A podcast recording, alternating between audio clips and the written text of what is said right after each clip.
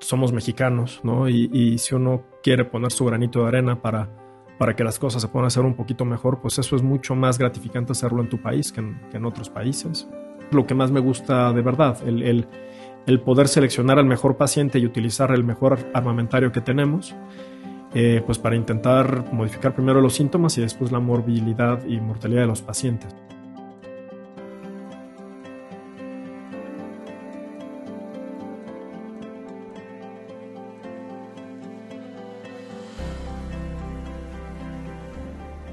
Hola, bienvenidos a esto que es el podcast de CITIC, Un Café con el Experto, un espacio en donde platicaremos con cardiólogos, con cardiólogos intervencionistas, de temas muy interesantes en torno a la cardiología, a la medicina, pero sin duda también con ese toque del perfil personal y de conocer un poco de sus experiencias. Espero que ustedes lo disfruten tanto como yo. Bienvenidos sean todos a este primer episodio.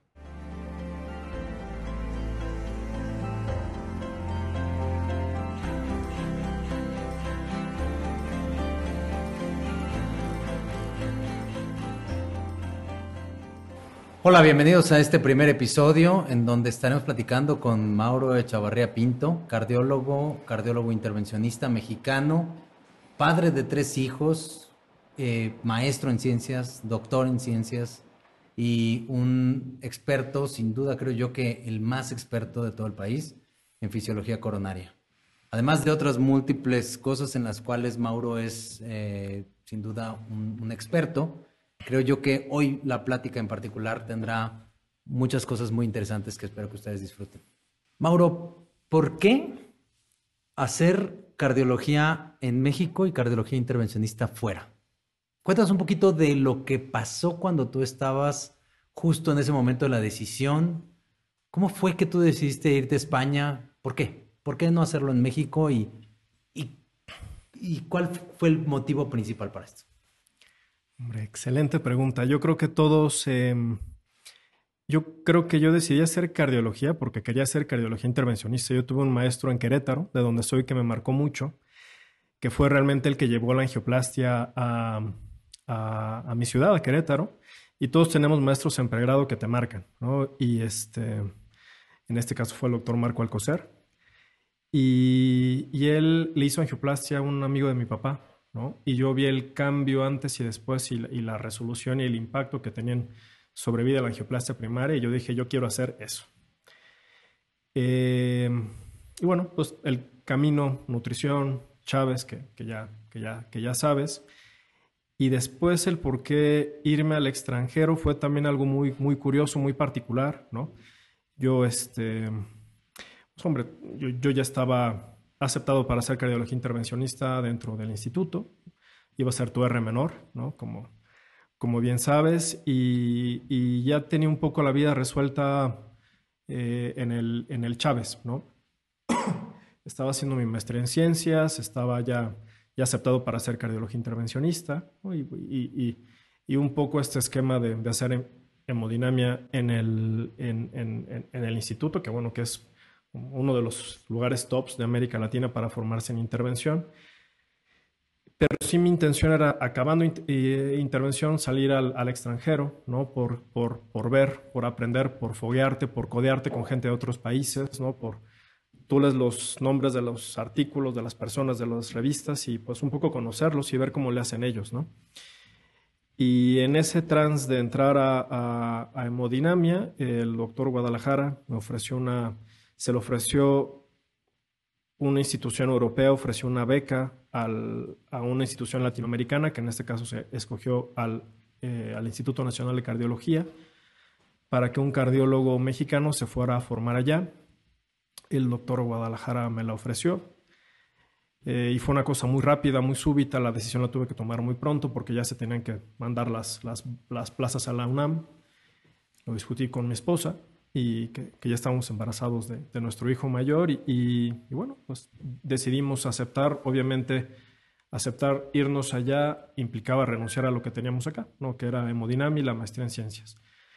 Me fui a España, las cosas no fueron como, como en un inicio se me, se me, se me propusieron y renuncié a esta beca al, al, a menos de dos meses de haber estado allá Y, fue a través de cardiólogos del Instituto Nacional de Cardiología que me acercaron con quien fue mi mentor en España, que fue Javier Escanet, que cambia este proyecto inicial que tenía en España, logro entrar a ser cardiología intervencionista, eh, me puso a hacer guardias de médico general los fines de semana, ¿no? Porque iba a ser papá además, ¿no?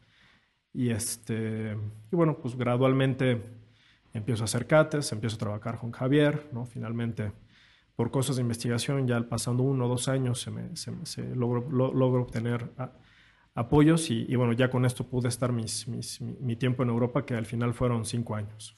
Justo hablaste ahorita de, de la investigación, que creo yo que es algo que ha marcado mucho tu trayectoria académica, que te ha hecho ser distinto un poco a la media de la cardiología mexicana y que esto obviamente te ha llevado a tener muchos éxitos, no solamente en lo personal, sino también para ser reconocido en, el mundo, en, en, esto que hablaba yo de la fisiología y en otras cosas, pero te motivó el estar en España, el conocer otra dinámica, a hacer la, maestría y después el doctorado? Porque sé que te mueves tú al terminar la especialidad, te mueves de Madrid a Barcelona, haces la maestría allá y después decides hacer el doctorado. Esta es una trayectoria de la investigación que no es sencilla, sacrificas también muchas cosas, pero que claramente hacen un cambio en tu vida.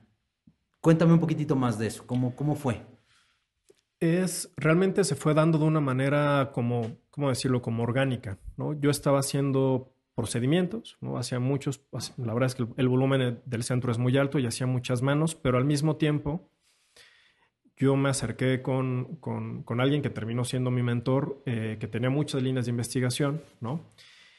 Y a mí la investigación es algo que, que desde niño me, ha atraído siempre y el, el el hombre es que tú, tú ves las personas que están en los circulations y en el jack y esto, y, yo sí quería ver qué era eso, cómo vivían, cómo lo hacían, cómo lo lograban.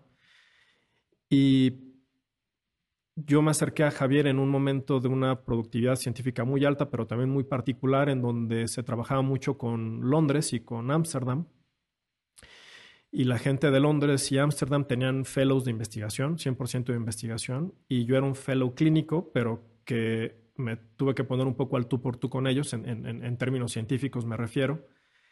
Y eso pues también fue un reto, un reto en, si ellos pueden hacer este tipo de análisis, pues ¿por qué nosotros no? ¿no? Y, y el, tener la necesidad de hacer investigación, tener la necesidad de hacer pruebas estadísticas, pues me acercó a esta maestría de, Barcelona, que son cuatro años, que es semipresencial. Y eh, eh, al final estuve casi prácticamente cinco años y los últimos dos años estuve la mitad en Madrid, la mitad, la mitad en Holanda, eh, pues ya puliendo proyectos más, más selectos de investigación, que finalmente eso me permitió defender mi, tesis de, doctorado en Holanda. ¿no?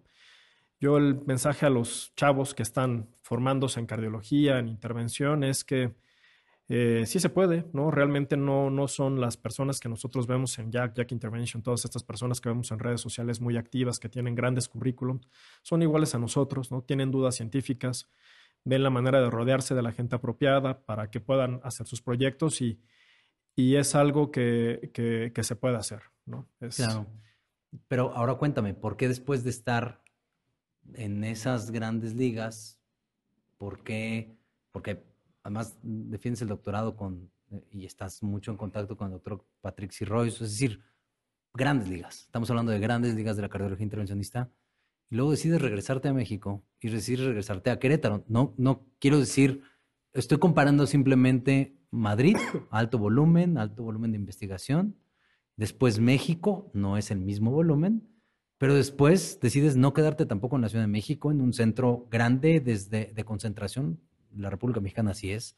Es un, eh, es, es un país que concentra mucho en estas grandes ciudades eh, el volumen, los recursos también de las instituciones.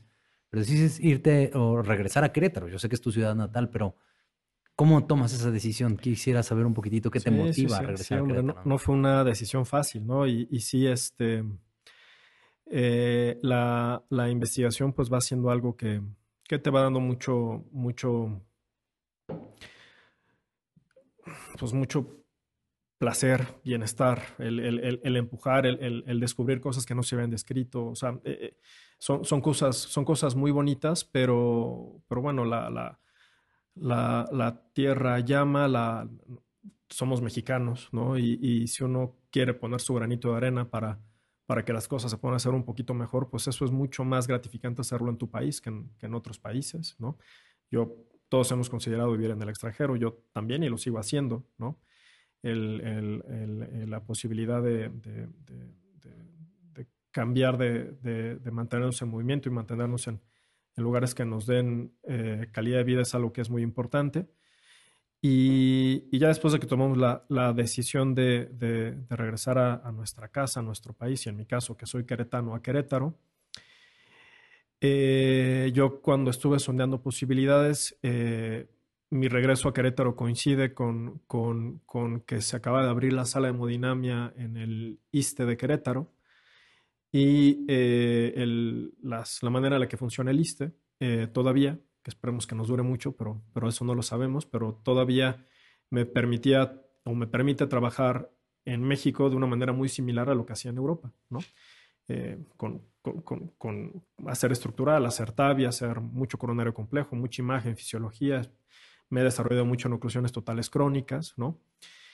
Y esto, el poderlo hacer en mi ciudad me da, me da, me da satisfacción, ¿no? Me da, me da...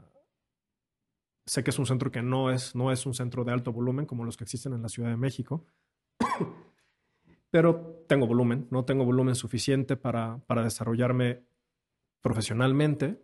Y este, bueno, y el otro punto es que para los provincianos el, el, vivir en una ciudad de 20 millones es complejo, ¿no? Justo, solo hoy en el caso que hicimos en la mañana, pues cuatro horas de tráfico es algo que, no está sencillo. Que, no, que, nos, para personas que no nos, que no crecimos aquí, sentimos que nos roba calidad de vida. Sí, cuatro horas Querétaro, México, sin duda. Este, oye, Mauro, algo muy importante para mí es saber, porque yo sé que hoy todos te reconocemos en la parte de fisiología, sin duda en oclusiones totales crónicas, pero ¿qué es lo que a ti más te gusta de la cardiología intervencionista?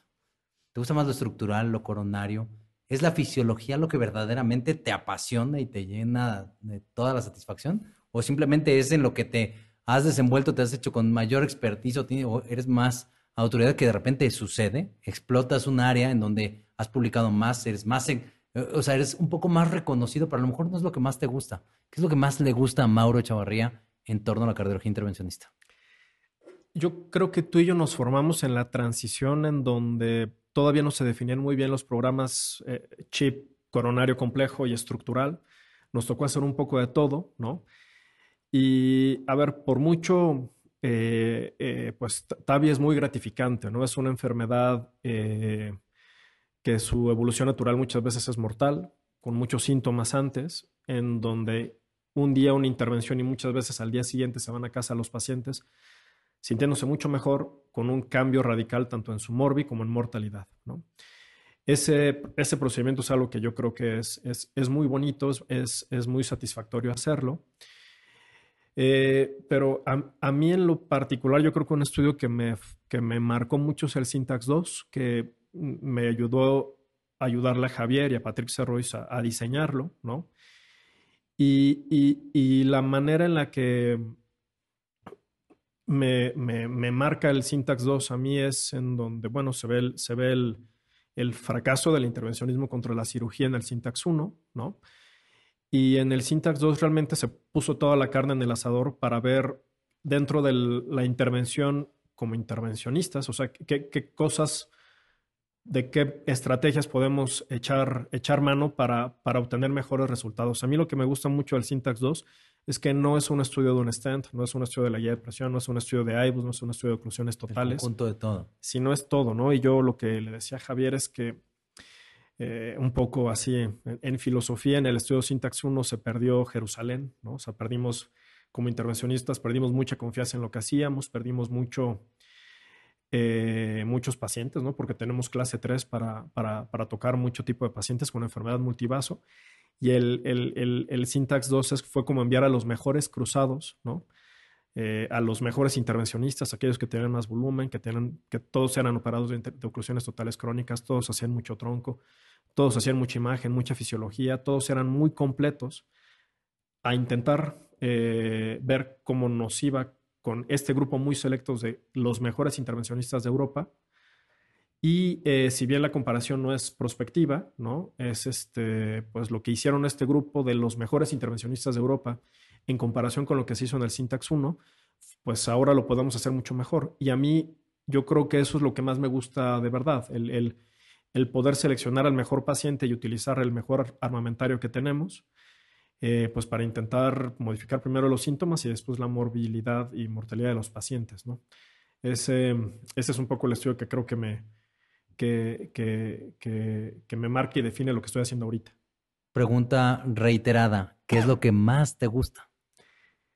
la imagen, la fisiología, coronario complejo, oclusiones totales crónicas, TAVI.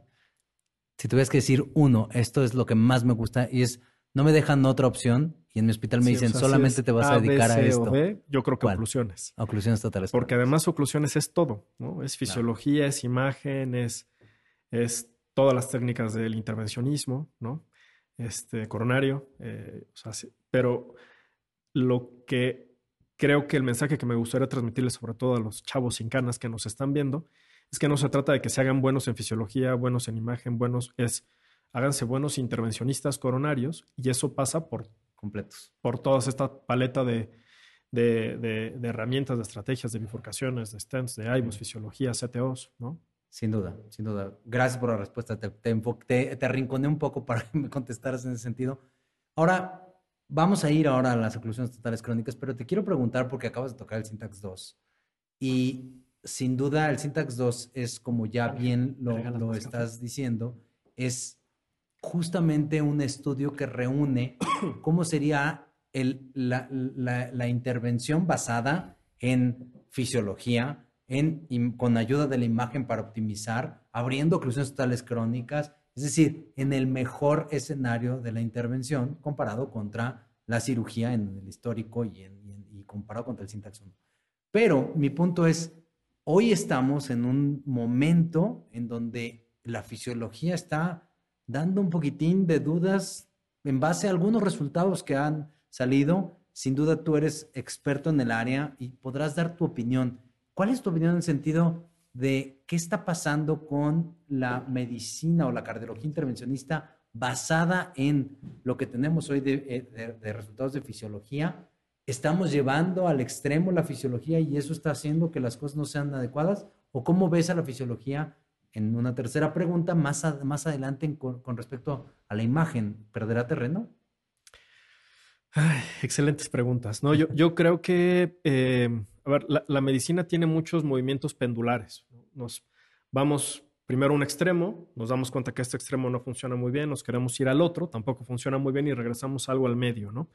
Es un poco, por ejemplo, lo que está pasando con eh, la duración de la doble terapia antiagregante, ¿no? En principio fueron trombosis por todos lados, ¿no? y se prolongaron mucho los, planes de doble antiagregación, luego hubo mucho riesgo de sangrado y ahorita estamos moviéndonos a, estudios que tienen DAPT, doble integración muy corta, ¿no? Entonces son estos movimientos pendulares.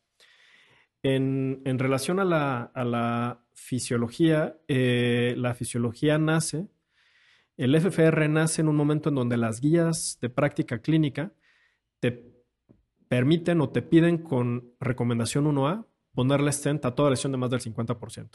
Ahí nace el FFR, ¿no? Y ahí se le ponían, estos en el 93, perdón, ni siquiera, apenas eran los primeros stents, era POVA, ¿no? Entonces, eh, en los 90 pues se ponían 3, 4 POVAs a un, a un paciente y después se le ponían 3, 4 bare metal stents, ¿no? Y está esta sensación del reflejo óculo-estenótico, en donde yo quito una estenosis y, creo que le estoy haciendo un bien al paciente. Algo que creo que como intervencionistas nos cuesta digerir es que si una arteria está tapada y yo la destapo, primero le dije al paciente que le hice algo porque él, nos vino buscando porque tenía un problema, ese problema lo resolvimos, nosotros lo arreglamos y tenemos evidencia visual de ese arreglo, que es que la arteria estaba tapada y ahora está destapada. Eso finalmente, ese paradigma lo rompe la fisiología, ¿no? Eh, y lo rompe yo creo que mucho haciéndonos ver que los stents tienen riesgos, ¿no? Y que en muchos casos el riesgo que tiene la enfermedad coronaria dejada tratamiento médico es mucho menor que el riesgo de los stents. Y es esta parte la que nos cuesta un poquito digerir. Eh, en términos globales, eh, una lesión que no produce isquemia tiene un riesgo de darle problemas al paciente de un 3, 4%. Y eh, los stents tienen riesgos de dar problemas en torno a un 6%. Entonces, muchas veces el no tratar y dejar la enfermedad a evolución natural con tratamiento médico tiene menos riesgo que los stents. Y es esa, esa mitad de la ecuación, esa mitad de la balanza la que no es evidente tan, tan, tan claramente, ¿no? porque el paciente sale de sala con una estenosis, sale con un estrechamiento y muchas veces el decirle a nuestros clínicos, a nuestros referidores que, que, no tratarlo es lo mejor, eso cuesta un poco. Pero bueno, también la evidencia es, es, es bastante, bastante grande en donde el diferir el tratamiento basados en fisiología es muy seguro. Eh, lo que comentas de, de, lo que se está cuestionando, la utilidad de la guía de presión ahora, Realmente el sitio en donde tenemos cada vez más dudas es en el contexto de los síndromes coronarios agudos, sobre todo cuando hay troponina positiva, en donde el diferir basados en fisiología es menos seguro que diferir en pacientes estables. Sin embargo, esos mismos estudios muestran que el ponerles stents tampoco es que les vaya mucho mejor. La diferencia en los dos, eh, en estos dos, en diferir y tratar, incluso en el contexto del síndrome coronario agudo, no es tan abrumador que poniendo stents les va mejor a los pacientes. los pacientes que les ponemos stents en el contexto de ACS tienen muchos eventos, ¿no? Entonces, eh, aquí el, punto es si la terapia local del stent realmente modifica la evolución de la enfermedad y pues todavía, todavía quedará mucho por, queda, mucho por definirlo, ¿no? Viene esta evolución en la, en la medicina y ahora todo está moviéndose sobre todo a, esta importancia que están tomando el CICFA, la, famosa eh, placa no obstructiva, pero con, un, con una pared muy delgada que puede en algún momento eh, agudizarse, dar un, dar un síndrome coronario a futuro y que por la, por la propia ruptura y que sin duda en esas lesiones la fisiología va a ser negativa. ¿Qué piensas tú? ¿Qué tendrá más peso? No lo podemos saber, vamos a ver qué dice el futuro, ¿no? Pero pero ¿qué piensas tú un poco más proclive a la, fisiología, o por lo menos así te hemos visto en, a lo largo de estos años, y quizás te hemos puesto ese mote en, en, México y muchos lados del mundo de que tú eres muy fisiólogo, pero ¿qué dice un fisiólogo en torno a esto? Que sin duda, una placa del 40%, 30%, pero que tiene una, una eh, pared muy, muy delgada, si, si nos basamos en lo que estamos viendo, los resultados de los estudios pasamos en tomografía de coherencia óptica y, hay una corriente muy grande que a lo mejor estaremos tratando estas lesiones, aunque sean del 40%, para evitar un evento eh, coronario que quizás se relaciona más ese tipo a eso que una, que una fisiología. ¿Tú, ¿Tú qué opinas? ¿Cómo va a ser el futuro desde tu forma de pensar? Sabemos que no puedes predecir el futuro. Claro, sí, yo creo que, vamos, sé que mi camino profesional me llevó mucho a la fisiología. Em, o sea, pero la ciencia es la ciencia y los datos son los datos, ¿no? Eso es algo, eh, eh, yo creo que de ninguna manera podemos ser, hacernos extremistas en, en, en, alguna cosa y, y, lo que estamos intentando buscar es que nuestros pacientes tengan menos molestias de su enfermedad, diagnosticarla mejor y que vivan más por lo que nosotros les hagamos. Yo creo que ese es, ese es uno de los principales huecos de evidencia que tiene la, el diferir el tratamiento basado en fisiología, ¿no? que, es, que es precisamente lo, lo, magnifican los estudios de fisiología en síndromes coronarios agudos, que, en donde sabemos que hay muchos más síndromes, mucho más placas vulnerables, como las comentas. Eh, y, hay pequeñas series en donde se ve que arterias que no tienen guía de presión positiva, pero que tienen eh, de capa delgada, tienen más eventos, son, son, estudios pequeños, y aquí tendremos que esperar los resultados grandes, de los ensayos clínicos grandes, ¿no?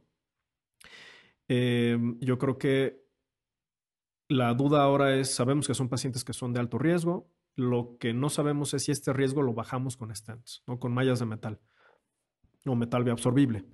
Eh, quién sabe si esta estabilización de estas placas la podemos lograr de manera local o, tengamos que, basarnos en, tratamiento sistémico, ¿no? en medicamentos.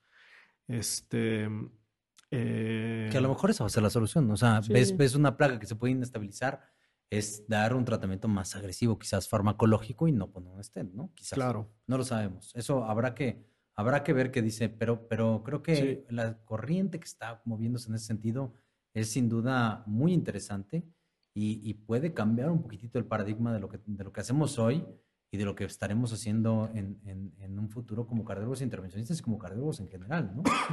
Perdón, sí, y, y exactamente es esa otra parte de la balanza la que te da la fisiología, es yo sé que es una placa enorme, llena de lípidos, súper, súper inflamatoria, este, y obstruye la luz un 30%, un 40%, 50%. Eh, nuestra mente eh, intervencionista dice que un stent ahí le va a ir mejor que, dejar esa placa estatinas, ¿no? La realidad es que todavía no lo sabemos. Parece que no es así hasta ahora, ¿no? Habrá que ver qué dicen los estudios hacia adelante.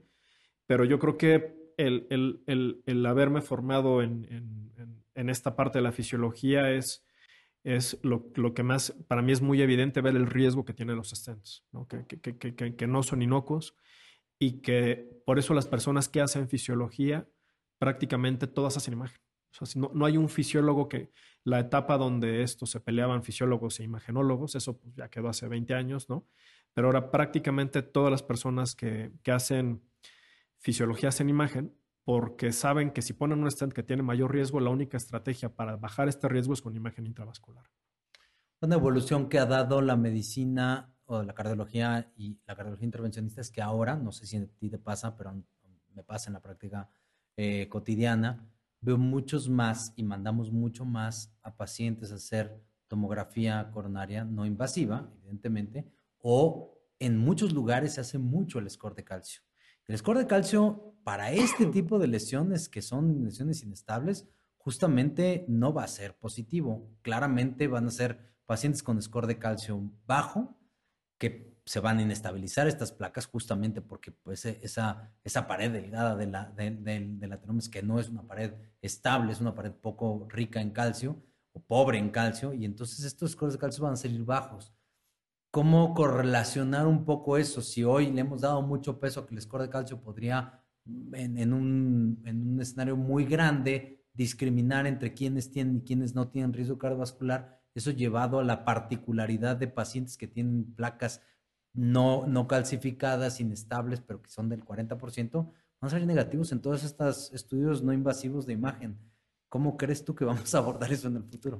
hombre, ese es el santo grial de nuestra especialidad, ¿no? El, verdaderamente tener la capacidad de diagnosticar a nivel de paciente quién va a tener un evento, pues este, eh, yo creo que entre más montón le echamos, a la enfermedad en términos de juntar imagen, fisiología, este, marcadores séricos, todas estas cosas, pues una predicción más exacta haremos, pero, pero todavía yo creo que estamos muy lejos de poder identificar con certeza quién, quién puede llegar a tener más eventos. El score de calcio es súper útil ¿no? en pacientes asintomáticos, eh, pero como tú bien dices, este, cuando esto lo llevamos a síntomas inestables, eh, score de calcio de cero no dice nada, porque son estas placas blandas que muchas veces son no obstructivas y que por lo tanto son FFR negativo, las que terminan dando un síndrome coronario agudo. Pero también cuando uno lee la evidencia de de fisiología, por ejemplo, en el estudio FAME, que es un estudio viejito, pero, pero bueno, que ya, ya, ya, ya se usaron estatinas, ya tiene, ya, ya es más o menos medicina cercana a lo que hacemos, la probabilidad de que una arteria que tiene un FFR negativo produzca un infarto a 5 años es de 0.2%. Entonces sí parece ser que esta caída de presión, que puede ser yo creo que el problema está en la zona gris de FFR y de índices basales, ¿no? O sea, por arriba de 0,90 es muy poco posible, ¿no? Porque la turbulencia de la arteria es muy poquita, la arteria tendrá muy poca aterosclerosis, ¿no? Y la controversia posiblemente está en valores de FFR 0,80, 0,90. Y bueno, pues habrá que ver, habrá que ver cómo evoluciona esto. Y el otro gran brazo de desarrollo de esto son los eh, índices como el QFR, ¿no? el, hacer evaluación funcional sin necesidad de las guías de presión de, manera de angiografía, que la verdad es que pues está funcionando, está jalando, los estudios están saliendo bien y ya habrá que ver esto cómo lo podemos digerir e incorporar a nuestra práctica cotidiana. Te dije hace rato que te iba a preguntar y te iba, iba a platicar contigo un poco de lo que más te gusta, que son las oclusiones totales crónicas. En tu opinión muy personal, olvídate de lo que mm, tratan de decir la gente que está muy metida en todo esto. En tu opinión muy personal, ¿debemos seguir abriendo oclusiones totales crónicas? ¿En qué pacientes? Tenemos claro que el paciente asintomático no debería de abrirse, pero ¿en qué pacientes sí debemos de seguir haciéndolo? Y en tu opinión muy personal, ¿todo mundo debería de intentar hacer abrir oclusiones totales crónicas? ¿O quién sí, quién no? Sé que es una pregunta en la que te pongo pero aquí nadie nos escucha, entonces estamos tú y yo solos. dime, dime cuál es tu forma de pensar. Em, yo creo que las oclusiones finalmente están teniendo el, mismo ciclo de vida que está teniendo la angioplastia normal, ¿no? Eh, me gusta mucho el ejemplo que da Flavio Rivicini de un cambio de cadera, ¿no? Nadie se cambia una cadera porque quiera vivir más, sino porque quiere vivir mejor. Y un poco una oclusión total crónica, el, intervencionismo va, va tiene esa, esa intención, es lo que yo le pregunto mucho a mis pacientes. ¿Hasta qué punto tienen síntomas que tanto pueden hacer su vida normal o que tanto con el tratamiento médico se encuentran limitados? ¿no? Y, y, si hay viabilidad ¿no? Eh, y tienen muchos síntomas, yo creo que está bien indicado el hacer una oclusión total crónica. El riesgo de hacer una oclusión total crónica yo creo que sí depende primero del paciente, de la fracción de explosión, de muchas cosas, de la anatomía. No es lo mismo una oclusión total corta que una larguísima o, la localización ¿no? de descendente anterior proximal con involucro de tronco a una circunfleja distal. ¿no? Y, yo creo que también el, el, el, quien la haga pues es, es, es, una parte de este riesgo. ¿no? Ahora, con, con, esto de los proctorajes que estoy haciendo de oclusiones totales crónicas, eh, yo creo que vemos que los intervencionistas como que nos decantamos hacia los dos extremos, hacia alguien que es muy cauto Em, y que pues es un perfil más conservador, que manda más a cirugía, este tipo de cosas, y gente que a veces es muy agresiva, ¿no? Este, en donde creo que puede haber un poco más de complicaciones, y gente que, que, que entiende que no es una angioplastia normal, que es una angioplastia con más complejidad, que se pueden salir cosas imprevistas a lo largo del procedimiento y que por lo tanto quiere, eh, pues, hombre, un poco apoyarse, aunque sea moralmente, como fue hoy, ¿no? En, en, gente que podría tener un, un, poquito más de experiencia. Yo esto también se lo aprendí a Javier Escaneda, con quien estuve cinco años, porque él, él, él está en, en pues es un operador de oclusiones totales eh, de los que hace tiene más volumen en Europa y es, es, un verdadero experto y yo lo veía muy cauto tanto en la selección de pacientes como en la evolución de los casos, ¿no? Y él me lo decía y, yo creo que es mucho mejor tener un éxito un poquito menor con una muy baja tasa de complicaciones graves a un 1 o 2% más de éxito con una tasa de mortalidad o de complicaciones importantes grande. Em, y, el, y sí, pues yo creo que el intervencionismo de oclusiones totales crónicas es, una, es un camino muy largo, ¿no? Es, es algo que no, yo estoy muy lejos de sentirme un experto, ¿no? es, una curva muy, muy larga, este, a pesar de que ya llevo 10 años haciéndolas, ¿no? porque desde, allá con, con Javier yo entraba muchísimo. Javier ya prácticamente solo hace complex PCI eh, y CTOs, y, yo fui su fellow muchos años, y desde que llegué a Liste las he estado haciendo y no las he dejado de hacer. Estoy muy lejos de sentirme experto y, y, y bueno, el que con dos, tres casos cree que ya, ya, ya se siente, ya puede hacer todo, pues este, eh, todo, es, es, un, es un camino largo y donde vas subiendo, subiendo, subiendo y después un caso te da un sentón y, tienes que aprender, madurar y seguir hacia adelante. Más hay tantas variables que puede ser muy complicado, incluso como proctor, para los que están siendo proctors hoy en, en México, etcétera. Qué difícil tener la responsabilidad de, de, de poder decir, él ya está él ya está para no ser, para no ser proctoreado. O sea, ¿cuándo alguien no está para ser proctoreado? Porque tienes que tener una buena cantidad, pero de diferentes abordajes. Y sabemos que aquí al menos hay cuatro básicos, dos anterógrafos, dos retrógrados, pero hay muchos más eh, posibilidades, variables, etcétera. Conocimiento de guías, de muchas cosas que pueden hacer una, un procedimiento completamente distinto al otro. ¿Cómo decir cuando alguien ya está volando solo? Está, está muy complicado. Entonces, quizás por un lado te disparas en el pie y dices nunca se va a acabar el proctoraje, por otro lado te disparas en el pie y dices vamos a darle crédito a la gran mayoría de la gente y eso puede ser peligroso para los pacientes. Claro. ¿Cómo lo ves ahí? Yo creo que la, situación del, proctoraje, em, particularmente para CTOs, quizás es cuando más tenemos que estar acompañados de alguien con una experiencia mayor, porque pues otro tipo de procedimientos como de enervación renal, eh, TAVI, no quiero decir que sean más fáciles, ¿no? Pero es, la, variable eh, que van apareciendo dentro de las salas son menores que en las oclusiones totales crónicas. Mucho de la, del, éxito de la TAVI, del Watchman, lo podemos ver desde el angiotac, desde los estudios previos. Eh, pero en la CTO es muchas veces es una ruleta rusa, ¿no? Y puede ser un caso muy sencillo, con escalamiento de guías muy sencillo, o podemos tener que hacer todas las estrategias y esto, y esto, e incluso fallar, ¿no? Y, aquí es donde yo creo que alguien que tenga un poquito más de experiencia eh, eh, te, puede ayudar no solo a que aprendas más trucos y tips and tricks del procedimiento, sino también incrementar la probabilidad de éxito, ¿no?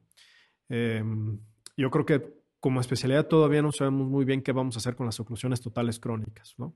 Ya estamos desarrollando técnicas, estrategias y personas con, habilidades para poderlo hacer. La verdad es que eh, en los registros grandes mundiales realmente solo el 2-3% de las intervenciones son oclusiones totales crónicas y mantener el volumen para mantenerte fluido en el, en el abordaje híbrido yo creo que es algo que, que es difícil que, como comunidad lo podamos hacer todos.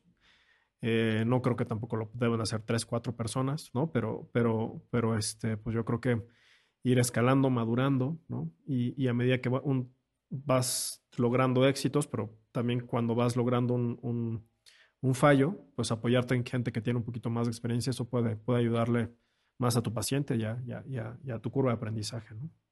¿Cómo es en España, que es el país que, digamos, más conoces después de México en, torno a cómo se mueve la cardiología intervencionista?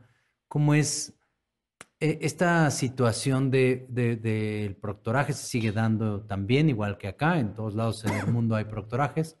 Sin embargo, tienen un sistema mucho más claro de orientación, igual que Estados Unidos o sea, los, hay centros especializados en ciertas cosas.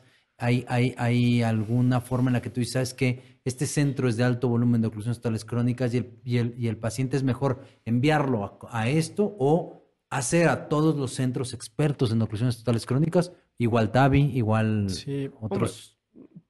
el, el, sistema creo que ha cambiado.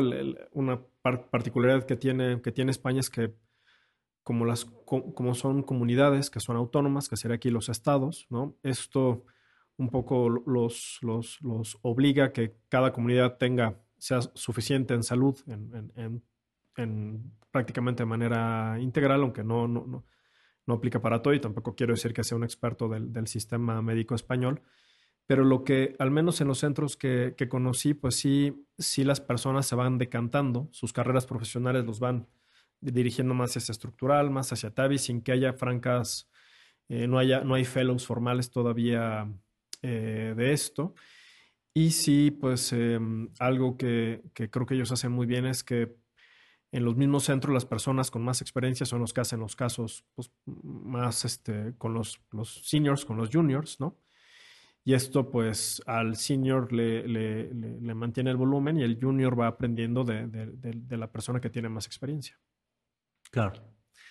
¿Tú crees que algo así en México funcionaría? Es decir, centros de alta concentración en oclusiones totales crónicas, centros de alta concentración en, mitral, en aórtico y a, lo mejor dejar que todo mundo hiciera cardiología intervencionista con un buen nivel de complejidad, pero este tipo de particularidades donde necesitas de un volumen extremadamente alto te ayudaría si, digamos, si tú fueras el, miembro del staff del Centro de Oclusiones Totales Crónicas, tú tendrías más volumen.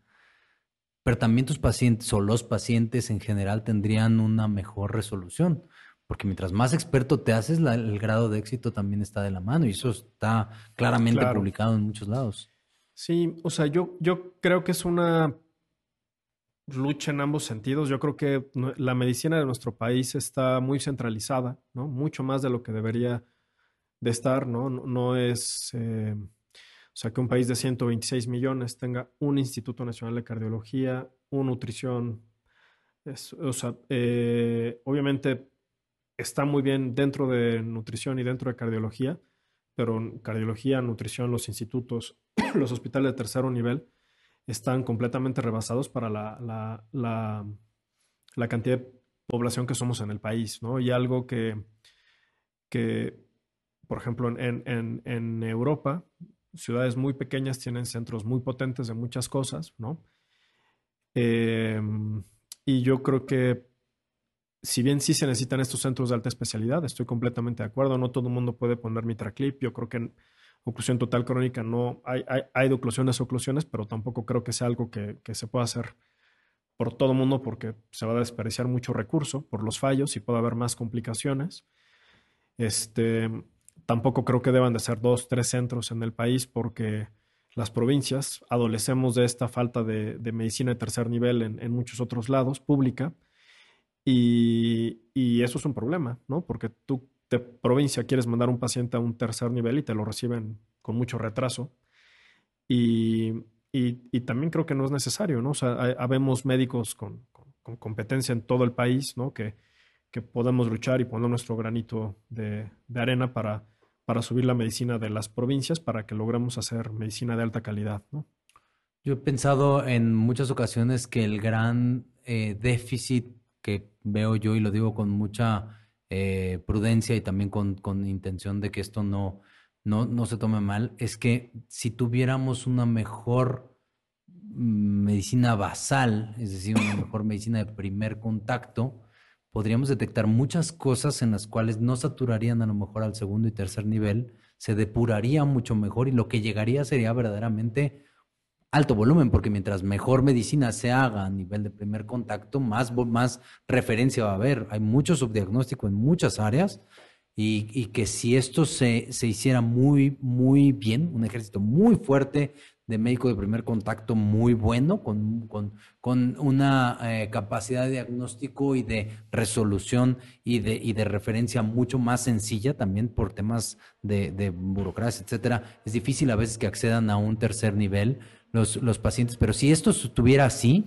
quizás podríamos lograr tener una medicina de segundo y tercer nivel menos saturada, con un nivel de especialización mucho más clara de lo que depende del segundo y tercer nivel y quizás se podría llegar a tener un volumen mucho más alto de procedimientos de alto de alta complejidad. No sé si me explico, pero creo yo que de eso adolecemos un poco en México. Sí, sí, sí. No, y no, no, vamos a entrar en política, pero el que el sistema mexicano de salud esté tan fragmentado. Eh, eso, cuando uno se lo intenta explicar a extranjeros, gentes de otros países, de Centro, Sudamérica, no de Asia, ellos, ellos no lo entienden, ¿no? Es, es algo, es, es, una peculiaridad de nuestro país que, que ojalá se pueda unificar el sistema público de salud, porque eso, eso eh, eh, lograría que, que, cada estado, con, con, el número de habitantes que tenemos por estado, usted pueda hacer, pueda hacer un centro de tercer nivel de, de, prácticamente todas las cosas, porque pues, Querétaro somos dos millones, ¿no? Este, eh, y por ejemplo, pedirle a los sistemas públicos de salud que monten un centro de cirugía cardíaca, el IMSS, ISTES, ESEC, en Querétaro, eh, pues es, es, es, algo que simplemente no es real por la cantidad de consumos eh, de recursos físicos, humanos y materiales que esto involucraría, ¿no? Pero Querétaro perfectamente podría tener un buen centro cardiovascular, ¿no? Entonces, esta, eh, a medida que, estos, ojalá, ojalá podamos unificar la, salud, ¿no? Esto creo que también eh, facilitaría mucho el que cada estado tenga su expertise para, para todas las eh, cosas que tú acabas de comentar, y esto, pues, a lo mejor sería más costo eficiente. Sí. ¿Qué ¿Ves tú que como en la parte de investigación tú tienes maestría, tienes doctorado? y quizás sigues publicando, a lo mejor no con el volumen que tú quisieras de, publicaciones, porque a todos, a todo mundo le pasa. También la medicina, eh, o sea, el día a día te come un poco, la parte asistencial te, te, quita mucho tiempo para poder hacer esta parte de investigación que desafortunadamente muchas veces no genera una fuente de ingreso donde pues, tu familia tiene que, vivir igual que tú y no todo puede ser eh, eh, solamente la parte educativa, sino también la parte eh, que, genera recursos para poder vivir. Y, pero en este sentido, quizás también hay un déficit de estructuras para poder hacer investigación. ¿Cómo ves tú esta parte de investigación en cardiología? ¿Has, has notado una gran diferencia seguramente con lo que viviste en España? ¿Cuál sería el idóneo en el que tú te gustaría moverte y si ya estás encontrando alguna puerta que se abre en ese sentido o no.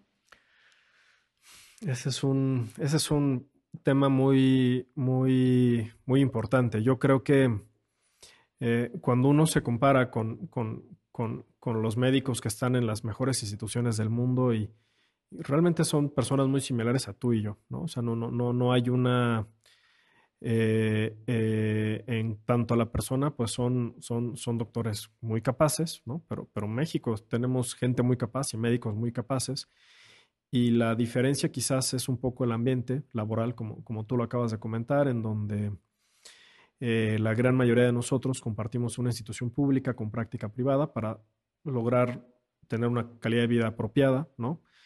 Em, que en muchos países solo trabajando en la parte pública, con eso tienen suficiente para tener buena calidad de vida, ¿no?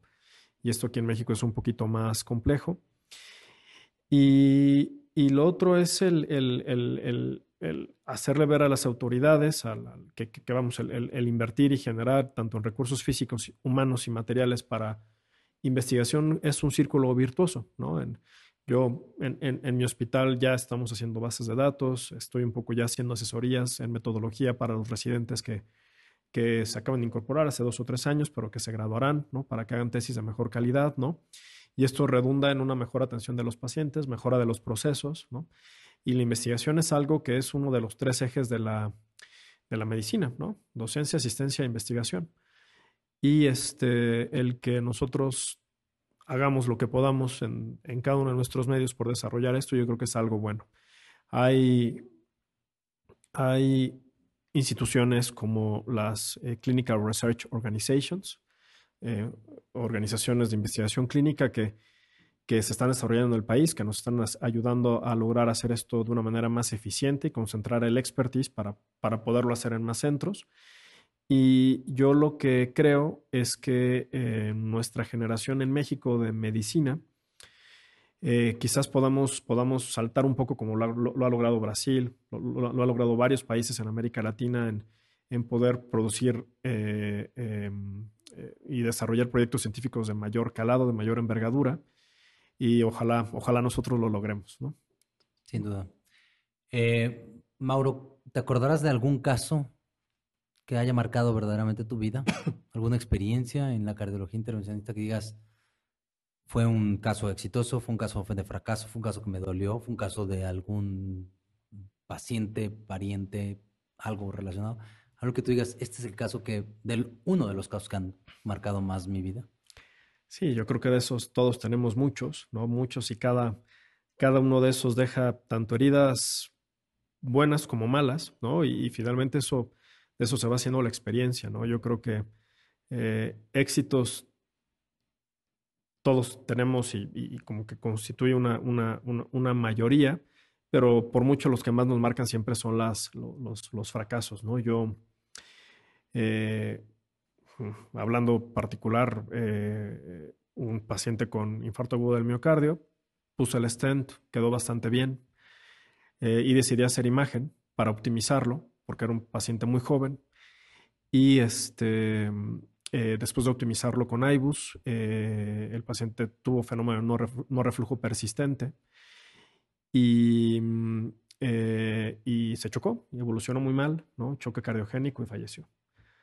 Entonces, este, pues no lo sé, ¿no? No lo sé yo también el que tanto en el contexto del síndrome coronario agudo, el ponerse tan, tan estrictos con la posición, expansión de los dispositivos valga, valga la pena, no son, sé que esto es un outlier, la evidencia habla a favor del uso de la imagen en el síndrome coronario agudo, este, eh, pero este, este caso te, te, te, templa, te, frena, ¿no? Para no, eh, porque también es el, el, dicho de lo perfecto es enemigo de lo bueno, ¿no? Hasta qué punto estos casos se puedan estar presentando por querer perseguir el, santo, el canto de la sirena, que es un stand perfectamente expandido, aposicionado. ¿no? ¿Y eso te marca en algún momento, en algún sentido, hacia no, hacia tener un poco de miedo, un poco de resistencia para optimizar? Porque esto, esto que, que te pasa, cuando somos médicos, llevamos en la sangre muchos, muchas cosas, o sea, en la memoria, en el recuerdo, muchas cosas que te hacen tomar decisiones distintas a futuro. Clara está la evidencia de que optimizar es mejor, pero con una experiencia como esta no puedes dejar de lado el miedo que te puede dar seguir optimizando en los demás pacientes el miedo de que esto vuelva a suceder, porque un paciente puede tener un fenómeno reflujo en un síndrome coronario agudo con una alta probabilidad y si tú optimizas, das una, un, haces con un balón de mayor presión, eh, mayor diámetro, más, prolongado, la probabilidad que tengas un fenómeno reflujo cada vez está aumentando. Entonces, ¿Qué tanto esto te impacta en el miedo que te puede hacer tener o repetir esa experiencia sin duda terrible al ser sobre todo un paciente joven, ¿no? Sí, yo, yo creo que esto pues es algo de lo que se llama madurez o experiencia, ¿no?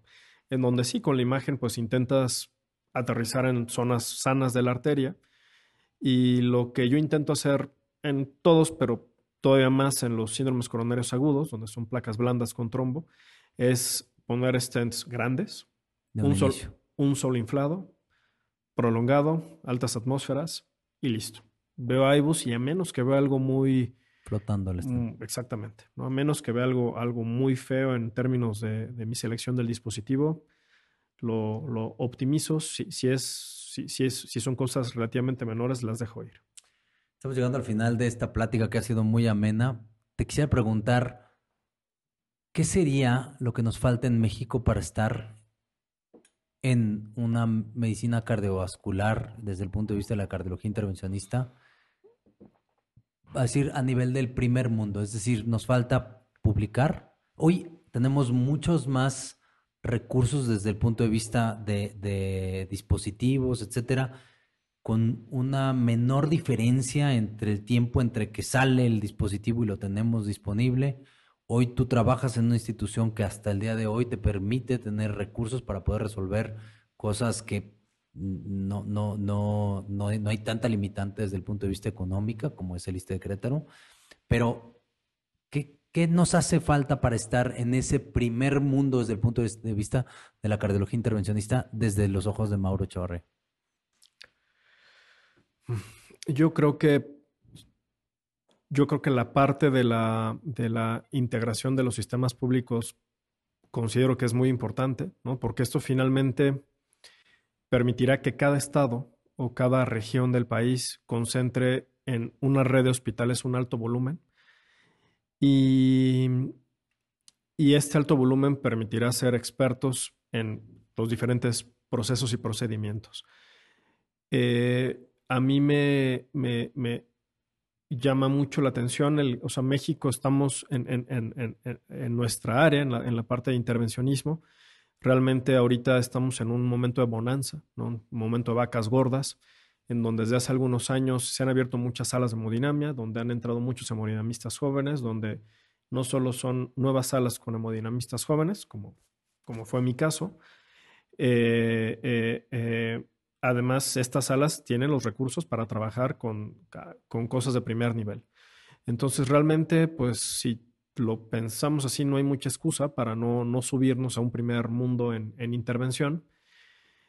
Em, y yo creo que estos nuevos centros que se están entrenando gente joven, que finalmente estamos como intentando hacer este cambio de motivación, de manera de pensar, de, de hacer las cosas, pues eh, está dando resultados en términos de que ya cada vez queremos hacer más cosas juntos, juntar datos y este tipo de cosas, primero para conocer lo que somos como país, ¿no?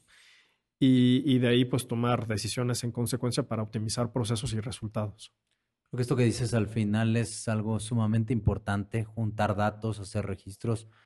Y al final, si lo vemos desde un punto de vista muy, muy práctico, uno ve y, y, cree que el, el, el, primer mundo desde el punto de vista de la cardiología intervencionista está en aquellos centros que, que más publican. Y el que publiquen más es un, es sin duda un tema quizás de números, de que tienen muchos números para poder lograr estas publicaciones, pero también de la tenacidad que está detrás de todos estos grupos de trabajo para sacar esta publicación. Yo creo que México tiene mucho volumen en, muchos, en muchas áreas. Si nos juntamos y hacemos un trabajo unido, vamos a lograr tener un mayor volumen, que a lo mejor es lo que podemos adolecer un poco con respecto a otros centros en otras partes del mundo. Pero lo que sí nos falta, sin duda, es publicar. Nos falta demostrar o asentar todo esto que hacemos en, en, investigación de, novedosa, en investigación de primera, en investigación con buenos procesos. Eso, pero si quieres excelencia, conócete a ti mismo, ¿no? Eh, y eso es algo que, que, aplica para esto y para muchas otras cosas, pero lo que hacen los hospitales de excelencia en primer mundo es que se conocen muy bien ellos mismos, saben qué procesos adolecen, qué les sale bien, qué no les sale bien, qué pacientes se infectan, qué pacientes se mueren, qué pacientes... Y esto hace que este análisis continuo de su práctica médica, sin meterse en cosas de punta de lanza, hace que puedan optimizar mucho los procesos y por eso son hospitales de excelencia.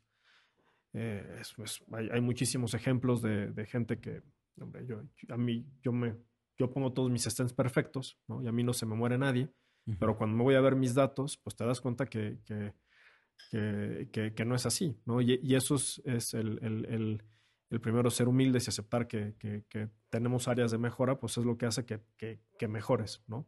Porque si no, si, no sabe, si no sabemos lo que hacemos en el país, este, pues cada uno separados pensamos que estamos haciendo todo bien y cuando juntemos y vemos una restenosis del 20%, pues es que vamos a actuar y vamos a ver qué es lo que está pasando. Sin duda, completamente de acuerdo. Mauro, muchísimas gracias por este espacio, por haber platicado con nosotros. Siempre es un gusto poder platicar entre tú y yo. Esta, e, e, este, este tipo de, de pláticas me enriquecen mucho y te agradezco siempre el, la disposición que tienes y la, la capacidad de, de, querer siempre estar transmitiendo el conocimiento. Creo que algo que, que te marca no solamente es que haces las cosas bien, que eres obsesivo en que tu trabajo personal sea bueno que te gusta estar haciendo investigación, etcétera, no, no quedarte en la, en la media de, de, la cardiología, de la cardiología intervencionista de tu país, de tu, de, tu área, de tu hospital, sino que siempre buscas un paso más, pero también te hace muy, muy buen ser humano el que siempre quieras eh, estar abierto a transmitir este conocimiento hacia todos los demás. Y bueno, esta es una nueva forma en la que estamos tratando, tú junto con un servidor y todo el grupo CITI, que estamos tratando de llegar un poco más a la gente y, esto, eh, el curso, el congreso y las, todas las dinámicas que hacemos están en, pro de querer crecer como, como, como sociedad. Te agradezco muchísimo que, has, que, que, hayas aceptado venir a esta entrevista. ¿Algo más que quieras decir al, al, final de nuestra plática? No, no, agradecerte, me gustó mucho. Yo creo que este proyecto también, también va a ayudar. La verdad es que dentro de City que estás haciendo muchas cosas que son muy diferentes y, y, y, son inspiradoras, ¿no? Y se oye medio romántica la palabra, pero, pero yo creo que esto también nos hace mucha falta en México, ver cosas buenas, ver cosas eh, que, hay gente que quiere dejar huella y dejar una huella eh, buena, sana hacia arriba, ¿no? Que, nos empuja a ser mejores. Y, y en lo personal, rodearme de gente que me está empujando a ser mejor, como lo eres tú, lo agradezco mucho. Y nuevamente gracias. No, gracias a ti, Mauro. Muchísimas gracias, pero sobre todo gracias a ustedes por haber estado en este espacio con nosotros.